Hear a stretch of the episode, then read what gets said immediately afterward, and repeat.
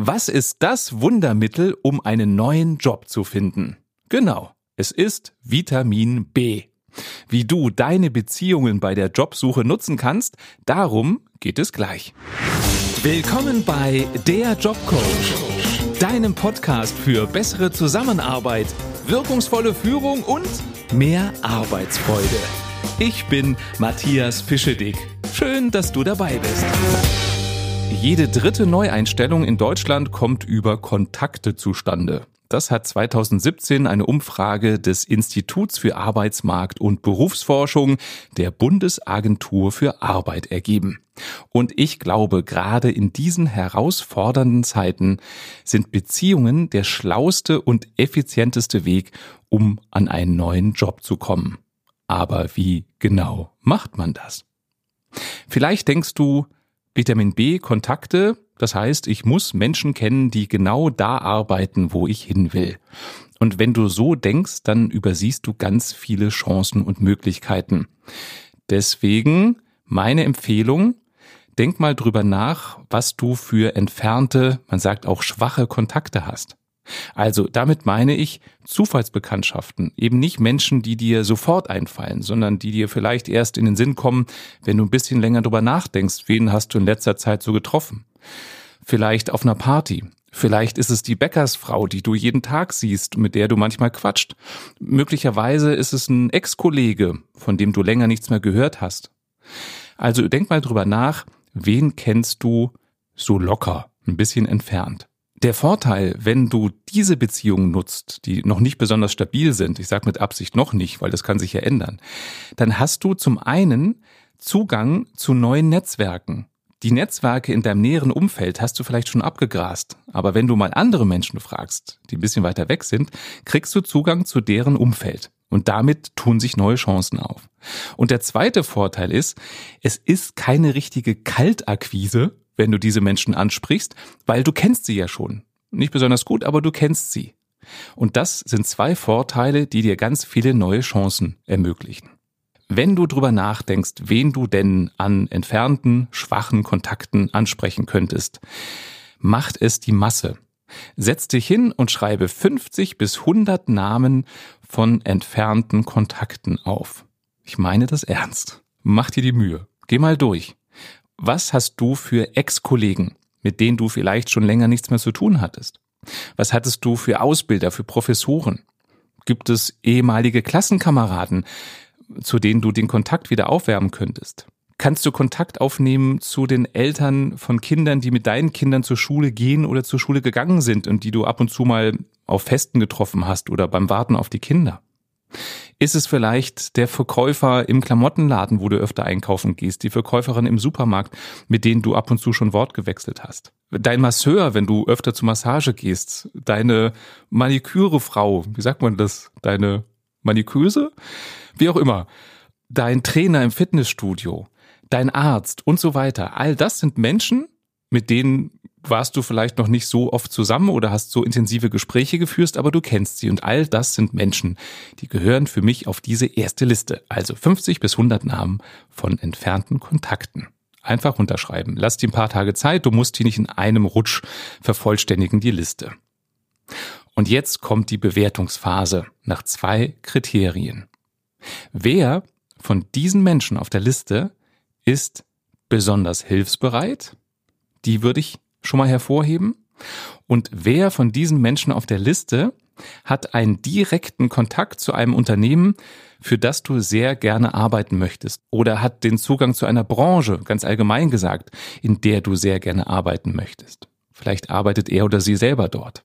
Die perfekten Kontakte erfüllen beide Kriterien. Das heißt, die sind extrem hilfsbereit und haben ihre Fühler, ihre Finger, ihre Füße in der Branche, in der Firma, in die du gerne möchtest. Das sind die Nummer eins Kandidaten für mich. Und an nächster Stelle kommen dann für mich die Kandidaten, die eins der beiden Kriterien erfüllen. Das heißt, entweder sind sie besonders hilfsbereit, sie werden sich vielleicht auch für dich umhören oder mit dir zusammen Ideen entwickeln, wo du einen Job finden könntest, oder sie haben gute Kontakte, aber sind nicht besonders hilfsbereit. Das heißt, es wird vielleicht ein bisschen zäh, bis sie dir eine Tür öffnen, aber du weißt, es lohnt sich, weil hinter der Tür wartet vielleicht dein Traumjob. Jetzt solltest du eine Liste mit so ungefähr 20 bis 30 Personen haben, die die Kriterien erfüllen, entweder eins oder beides. Nächster Schritt. Bevor du diese Kontaktperson ansprichst, um eine ordentliche Ladung Vitamin B dir einzuverleiben, solltest du dir bewusst machen, was genau suchst du und was genau bietest du. Das Ziel ist, dass du in zwei, drei Sätzen diesen Kontaktpersonen sagen kannst, was du suchst und was du bietest. Also, dass du nicht jedem eine halbe Stunde dein Leben erzählst, was du so gemacht hast, was du nicht mehr machen willst und so weiter und wo du vielleicht aber auch doch nicht hin möchtest, sondern damit sie erstens verstehen und zweitens auch Lust haben, dich zu unterstützen, weil es nicht anstrengend ist, ist es wichtig, dass du kurz und knackig sagen kannst, worum es dir geht. Um diese Sätze vorzubereiten, denk drüber nach, in welche Branche möchtest du, welche Position möchtest du innehaben, steck da den Bereich nicht zu eng, sonst wird es schwieriger, sondern gib so Beispiele, dann wird es leichter, was Passendes zu finden. Und schreib dir auf, was hast du für Kompetenzen, was hast du für Ausbildung, was hast du für Fortbildung. Ganz wichtig, schreibe auch für dich auf, was hast du über die Jahre praktisch gelernt, also in der Praxis. Das wird oft vergessen. Vielleicht hast du gelernt, besonders flexibel zu sein, weil es ständig ändernde Anforderungen gab. Auch das wäre eine Fähigkeit, die ich aufzählen würde. Schreib das runter. Schreib für dich erst in einer längeren Form auf, was du suchst und was du bietest. Und dann komprimiere das so lange, bis eine Kurzform in wenigen Sätzen entstanden ist. Nochmal, du musst nicht dein gesamtes Leben erzählen, es geht eher darum, dass der andere, den du um Hilfe bittest, eine grobe Idee hat, was du suchst. Deine Kontakte müssen das direkt verstehen können und sich merken können und nacherzählen können. Denn nur dann hast du eine Chance, dass sie jemanden fragen können und der, der gefragt wird, auch direkt versteht, worum es geht. Jetzt ist es soweit. Du weißt, wen du fragen willst und du weißt, was du ihn genau fragen willst. Jetzt geht's drum, Kontakt aufzunehmen. Mein Tipp, fang am besten nicht mit dem Kontakt an, bei dem du dir die größte Hoffnung machst.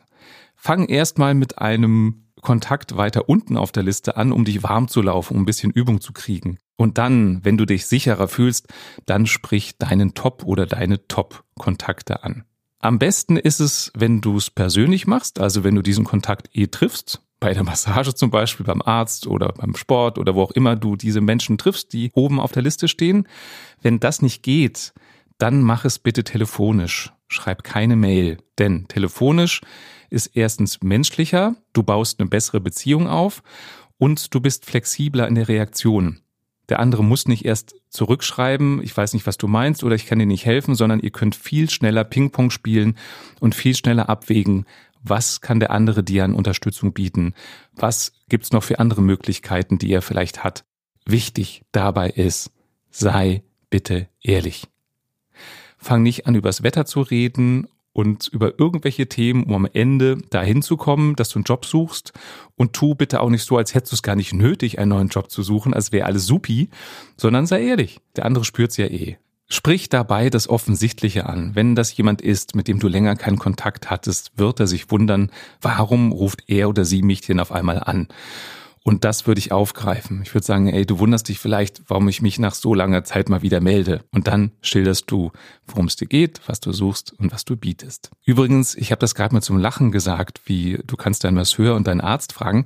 Das meine ich ganz ernst, denn die haben viel Kontakt zu Menschen und wissen auch viel über die Menschen, mit denen sie zu tun haben. Deswegen sind das super Vernetzer. Also unterschätze das bitte nicht bleib, wenn du deine Liste durchtelefonierst oder die Menschen live triffst von deiner Kontaktliste, bleib dran. Das sollte jetzt kein Monatsprojekt sein, sondern in wenigen Wochen durch sein. Wenn du diese Gespräche führst, vereinbare immer, wie es weitergeht. Ansonsten verpufft das. Also wenn jemand sagt, na klar, ich höre mich mal um, ja, dann kann es sein, dass er sich wirklich umhört, dass er sich nicht umhört, du weißt es einfach nicht. Deswegen frag doch freundlich, wie sollen wir verbleiben? Soll ich mich mal in ein paar Wochen melden, ob du was gehört hast oder willst du dich melden? Trefft eine Absprache. Dadurch wird's für dich kontrollierbarer. Das heißt, du kriegst 100% ein Feedback, wie es gelaufen ist. Und der andere merkt, das ist jetzt nicht nur Blabla gewesen, sondern es ist dir ernst. Gleichzeitig bau da bitte keinen Druck auf. Also sei nicht pushy und sag, du, äh, bis morgen muss ich aber schon mal hören von dir, ob du da was für mich tun kannst oder nicht, das wird eher nicht zum Ziel führen, sondern gib ein bisschen Zeit. Und wenn jemand sagt, du, ich habe so viel um die Ohren, ich kann mal nachhören, ich weiß nicht, ob ich es schaffe, ja, auch das musst du dann akzeptieren. Angenommen, du kriegst Empfehlungen und du führst erste Gespräche, die zustande gekommen sind über deine Kontakte. Hab bitte immer im Kopf, Du bist die Visitenkarte deines Kontaktes. Das heißt, wenn du unhöflich bist oder einen schlechten Eindruck hinterlässt bei deinem Gesprächspartner im Bewerbungsgespräch, dann fällt das immer auf deinen Kontakt zurück, der dich empfohlen hat. In jedem Fall gilt für mich auch beim Thema Vitamin B nutzen, geben und nicht nur nehmen. Wenn dich jemand unterstützt und sei es nur, dass er rumfragt, ob da was dabei rauskommt oder nicht, zeig dich erkenntlich biete deine Hilfe an, frag, ob du vielleicht auch was tun kannst im Gegenzug. Bring eine Blume vorbei, lad den oder diejenige auf einen Kaffee ein. Biete es zumindest an. Ansonsten verbrennst du deinen Kontakt, wenn er sich nur ausgenutzt fühlt. Selbst wenn deine ganzen Kontakte, die du angesprochen hast, oder viele davon, keinen Erfolg gebracht haben, dir keine neuen Wege eröffnet haben, wie du einen Job kriegen könntest, selbst wenn das nicht klappt, haben diese ganzen Gespräche, die du geführt hast, den Vorteil, dass du dein Netzwerk erweiterst und stärkst. Und du weißt nie, wofür das gut ist. Der zweite Nutzen ist, wenn du halb Fremde, halb Bekannte ansprichst und um Hilfe bittest, du trainierst dein Selbstbewusstsein, denn es gehört ein bisschen Mut dazu, einfach anzurufen und offen zu sagen, ich brauche bitte Hilfe. Du merkst, so oder so hast du einen Nutzen davon, wenn du Vitamin B aktivierst. Das war der Jobcoach. Wenn dir diese Folge gefallen hat und du Kollegen hast, die auch einen Job suchen, dann empfiehl ihnen doch gerne diese Episode weiter. Und wenn du selber nie wieder eine Folge verpassen möchtest, dann klicke jetzt auf den Abonnieren-Button und du bekommst automatisch eine Nachricht, wenn es etwas Neues gibt. Schön, dass du dabei warst und bis bald.